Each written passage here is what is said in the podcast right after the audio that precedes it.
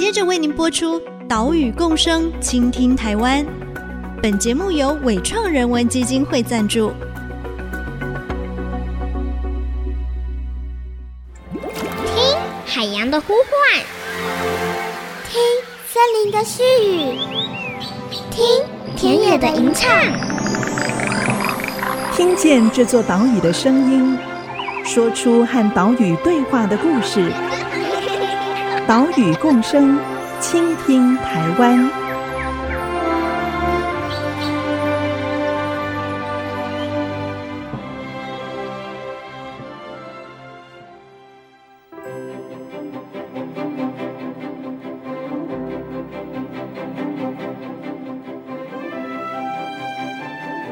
倾听岛屿的声音，挖掘环境的故事。大家好，欢迎来到岛屿共生，倾听台湾。我是袁长杰。我们的节目是在 IC 之音 FM 九七点五，每个礼拜三上午七点半首播。另外，你在 Apple Podcast、Google Podcast、Spotify 以及 KKBox 都可以听到节目。也请使用这些线上平台的朋友，记得要订阅节目哦。过去这将近三年的时间呢、因为 COVID-19 疫情的关系，大家没办法出国，不止国旅大爆发，也增加了许多健行爱好者。好，大家走上步道，亲近自然。今年第四届亚洲步道大会十二月初在台湾举办。由台湾千里步道协会邀请了日本、韩国、美国、加拿大、香港哦，总共有十个国家地区的步道组织，将近百位的外宾来参与，可以说是后疫情时代最大规模的国际步道盛事。在大会的论坛当中，就有提到了疫情对步道管理带来挑战，像是台湾的步道、美国的阿帕拉契山径。都有因为疫情或者是因为过量的游客产生一些问题，让主管机关要推出管理措施，减缓冲击。而有的国家呢，像是日本还有不丹，则是在疫情期间持续打造长距离步道。我们呢，就先来看到美国的案例。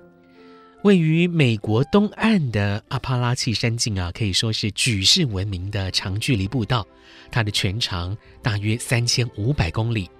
但是呢，因为 COVID-19 疫情期间，在地的社区担心啊，这一些来阿帕拉契山境做大纵走的旅客可能会增加社区的染疫风险，所以呢，阿帕拉契山境保育协会也必须有所管理。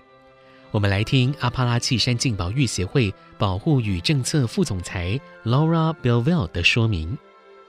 Very early on in 2020, our target audience 在二零二零年的时候呢，我们的目标族群是会从头走到尾大众走的徒步族群，因为我们最担心的就是说，这些大众走的人会走到一些小型的乡村地区，虽然他们在外头可能会跟人群避开距离，但他们要去补充物资或者重新整队洗澡的时候，就一定要跟当地的社区居民有所互动。当地的居民就跟我们说，他们很担心这件事。我们也回应当地居民，会想办法满足他们的需求，所以我们要求徒步族群在二零二零年不要去徒步健行，我们也不会去认证他们的大纵走成绩。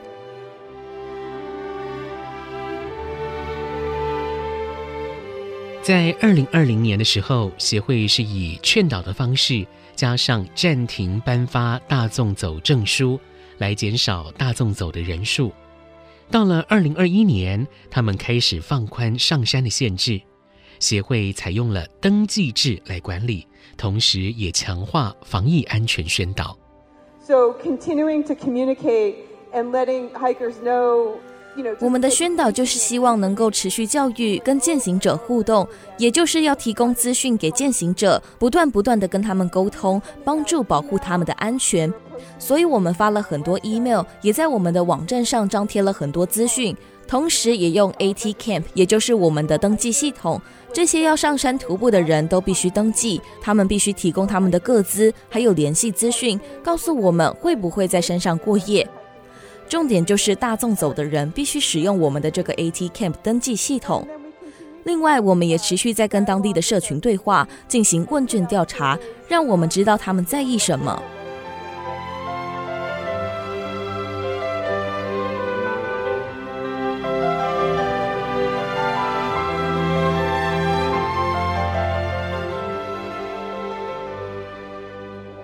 疫情下的挑战不止于此。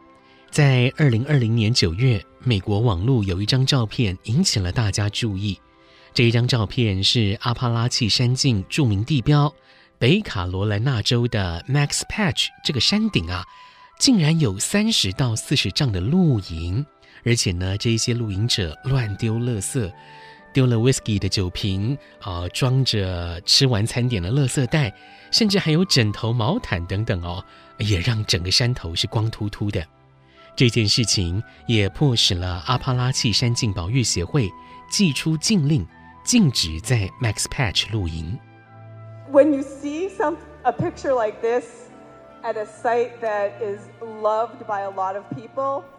看到这样子的一张照片，一个很受欢迎的景点变成这样的时候，的确会让很多人震惊哦。很多人就会了解到，这样子的使用情况会对阿帕拉契山径带来一定的影响，而且这是以前大家很喜欢合家大小都一起去走的一条山径，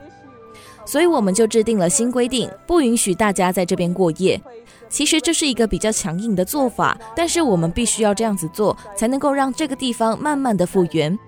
同时，我们也持续宣导，让大家知道，这样子过度使用同一个区域的时候，会对环境带来很大的影响。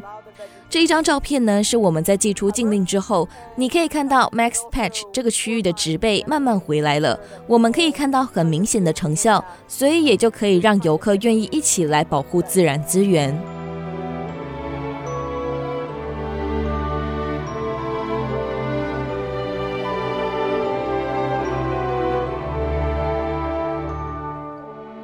降低过量游客的冲击，让山林休养生息。这样的故事不止在美国，也在台湾发生。行政院在二零一九年开放山林，催化了登山的发展。加上了新冠疫情，导致国人没有办法出国，户外景点就面临到报复性旅游的压力。这样的游憩行为就对山林造成了一定的影响。我们来听世新大学观光学系教授王正平的分析。大家可以看得出来。台湾的山林哈，这么多的以后使用过后，有很多的负面的冲击跟影响，包括垃圾、步道的冲刷、根系裸露等等哈。那林务局资源管理机关啊，就想要针对这样子一个报复性的使用哈，突然之间这么多使用，其实刚刚那些冲击并不是完全是来自，但是报复性的使用会加速这样的一个状况哈。那我们就检视了台湾几乎大部分的森林啊，或是步道，基本上都有法律可以管。都市有森林有都市计划法，非都市有非都市使用管制，国家有国家公园法，风景特定区有发展观光条例等等。好，但是就是还是有一些地方，好比说能高月岭国家步道，或者是霞喀罗古道，甚至嘉明湖这些地区，基本上都不在于上述的这些地点，所以就会造成在管理上，就是这些油气冲击在管理上就会有一些问题哈。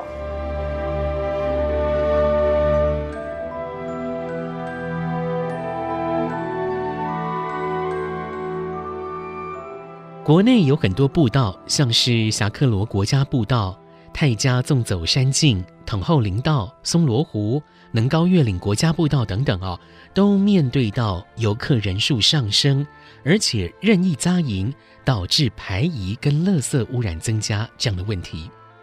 所以林务局就针对了能高越岭国家步道提出了初步的管制构想。那我们就把能高越岭国家步道这样的一个步道。啊，来做实质上的执行。当初我们在能高越岭上面有界定几个问题，游客量很多哈，特别在假日或是重要节日的时候。而当游客量多的时候，因为它当地露营地是有限的，所以它就在任意扎营。那这样子会导致垃圾或是排遗的污染增加。另外还有一些机动车辆的出入。最后我们的决定是，宿营仅限于云海保健所，有四十一个人哈，天池山庄可以提供八十八个人。另外，天池山庄露营地有三个大营地或者十九个小营地，好，所以意思就是说，这个管制上哈，我们不管 day user，而只管 overnight user。原因是因为能高越岭当日来回的人呃有，但是毕竟不多，好，那当时我们也限制了，除了维护补给救难之外，禁止机械车辆进入，包含自行车跟机动车的车辆进入，好，但是因为这些涉及到你要设定一个特定的地方去做住宿。然后机械车辆是不可以进入的，这个就会涉及到法令。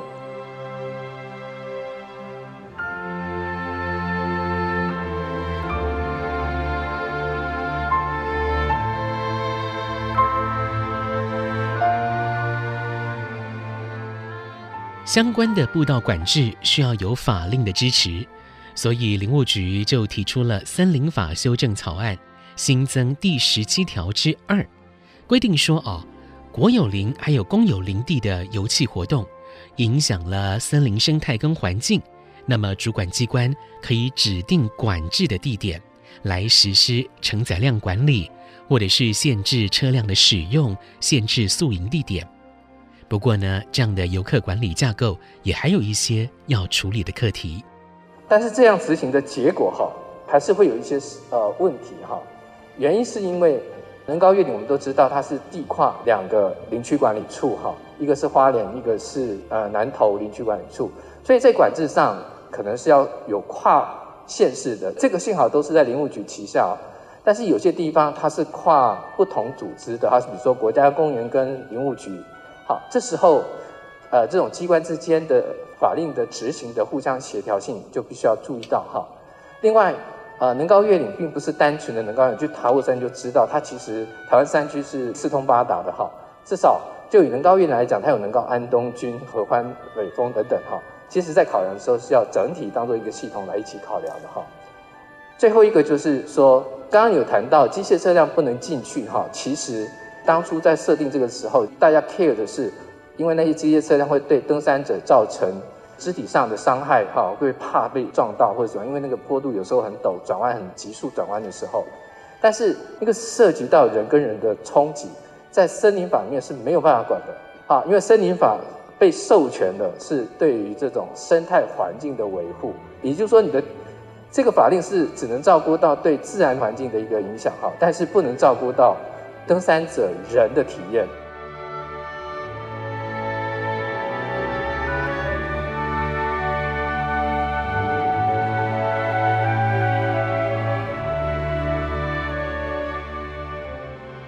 除了这一些课题之外，一项政策的上路也需要许多配套，像是有人违规扎营，有车辆违规进入的话，是需要人力现场取缔的。所以也需要管理单位编列预算，进行执勤人员的教育训练，才有办法来确保管理策略产生效果。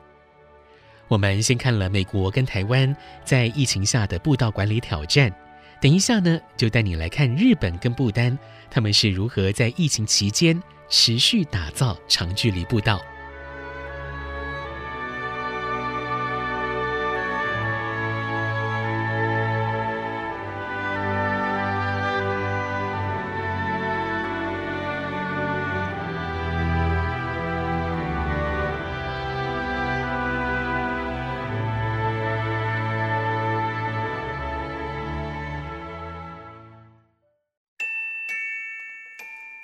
那我们也希望说，把这些过去在不同区域的步道的网络，能够让它串接成一个所谓的长距离的步道。所以这也是为什么哈，二零一八年的时候，行政院希望说，可以先从七条的国家级的绿道开始串接成这种长距离的步道。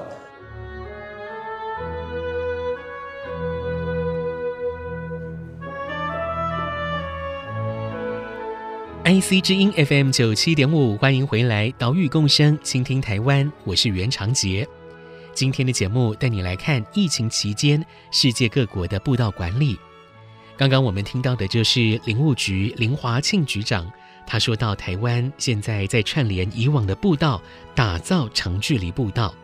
有初步成果的就是淡蓝古道、彰支细路，还有山海纵国家绿道。其实这样的行动在世界许多国家也都是现在进行式哦，像是日本啊，日本长距离步道协会就在今年发表了全日本最长的 Japan Trail 的构想，从冲绳到北海道，全长大概一万公里的步道。我们来听日本长距离步道协会的小岛真一先生的说明。全长约1万 km の日本を縦断するロングトレイルです。日本长距离步道的全长大约是一万公里，连接包括日本长距离步道协会下各个组织和日本的环境省所设定的长距离自然步道，成为日本最长的一条长距离步道。它的路线设置不会通过像是国道公路这样的大型道路。在目前呢，我们已经初步确认，大概百分之五十左右的步道都是可以徒步行走的。 其余的部分，我们会再用几年的时间来慢慢确认是否适合行走。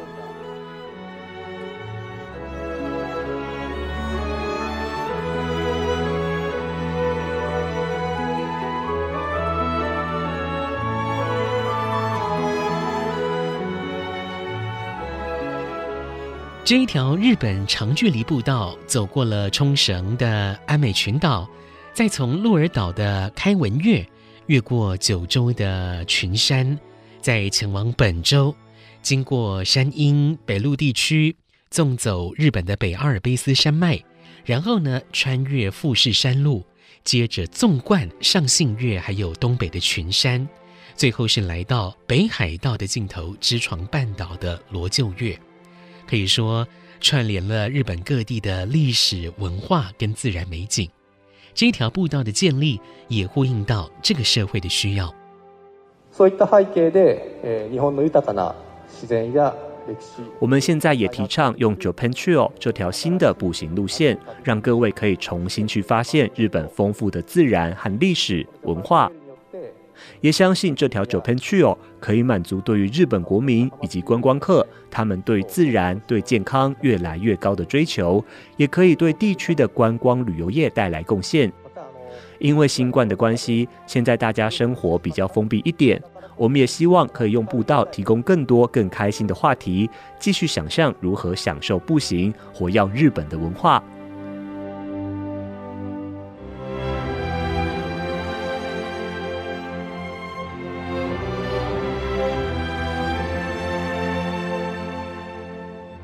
无独有偶啊，幸福国度不丹也在今年发表了一条长距离步道，就叫做跨不丹步道哦，横跨不丹的东西方。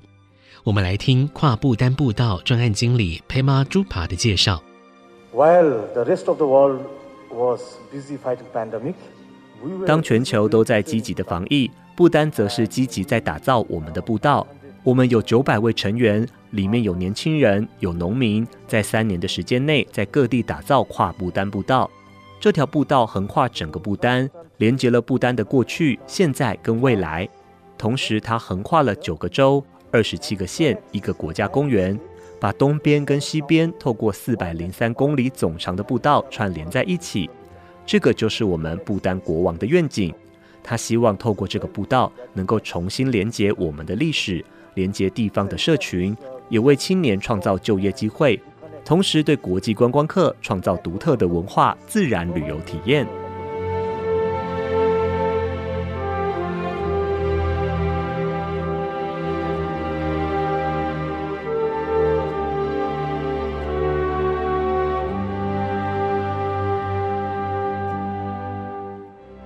追溯到十六世纪。这一条跨不丹步道是丝绸之路的一部分，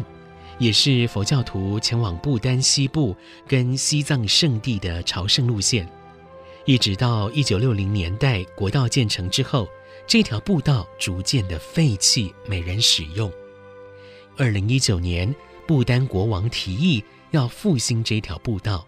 虽然之后遭遇到新冠疫情，但是不丹的执行团队还是依旧按照时程来完成步道的调查、清理、修复工作。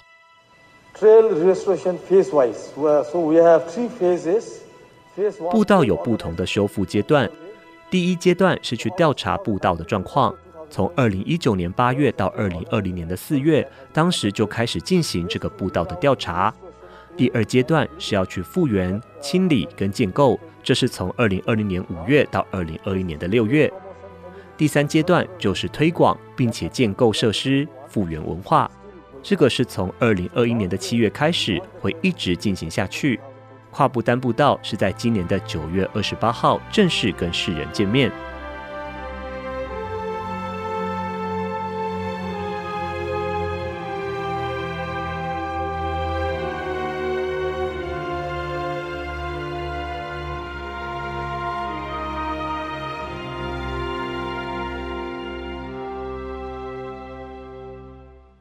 在整个疫情期间，不丹雇佣了九百名人力来复原跨不丹步道，从最西边的哈阿省到最东边的塔西冈省，而且呢，在今年九月底正式举行揭幕典礼。如果说你是直接透过跨不丹步道的组织来预约申请观光游程，所有的盈利都会用于步道的维护，并且会回馈社区。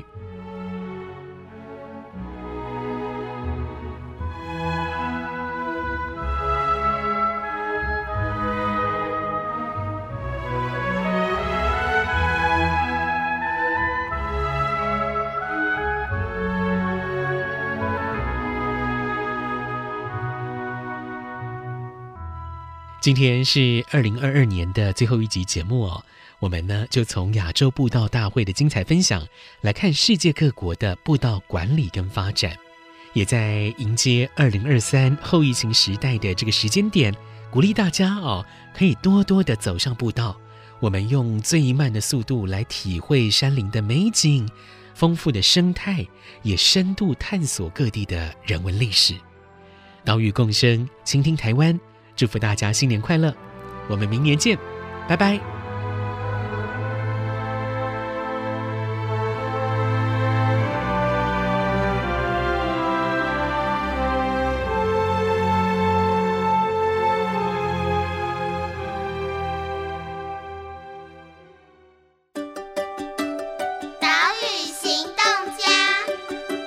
大家好，我是千里步道协会的徐明谦。我要邀请各位听众朋友一起来关心我们的步道。最基础的关心就是从自己不做破坏开始，哦、呃，就是意识到我们进入自然的每一步可能都会对自然造成影响，所以我们要如何减轻我们自己的影响，行有余力，进一步就来修补我们对自然造成的破坏，那就是参与我们的手作步道吧。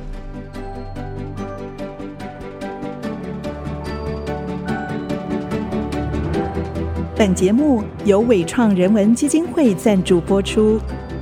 伟创人文基金会秉持永续的经营承诺，邀请您一同为这片土地发声，促进人与自然的平衡与和谐。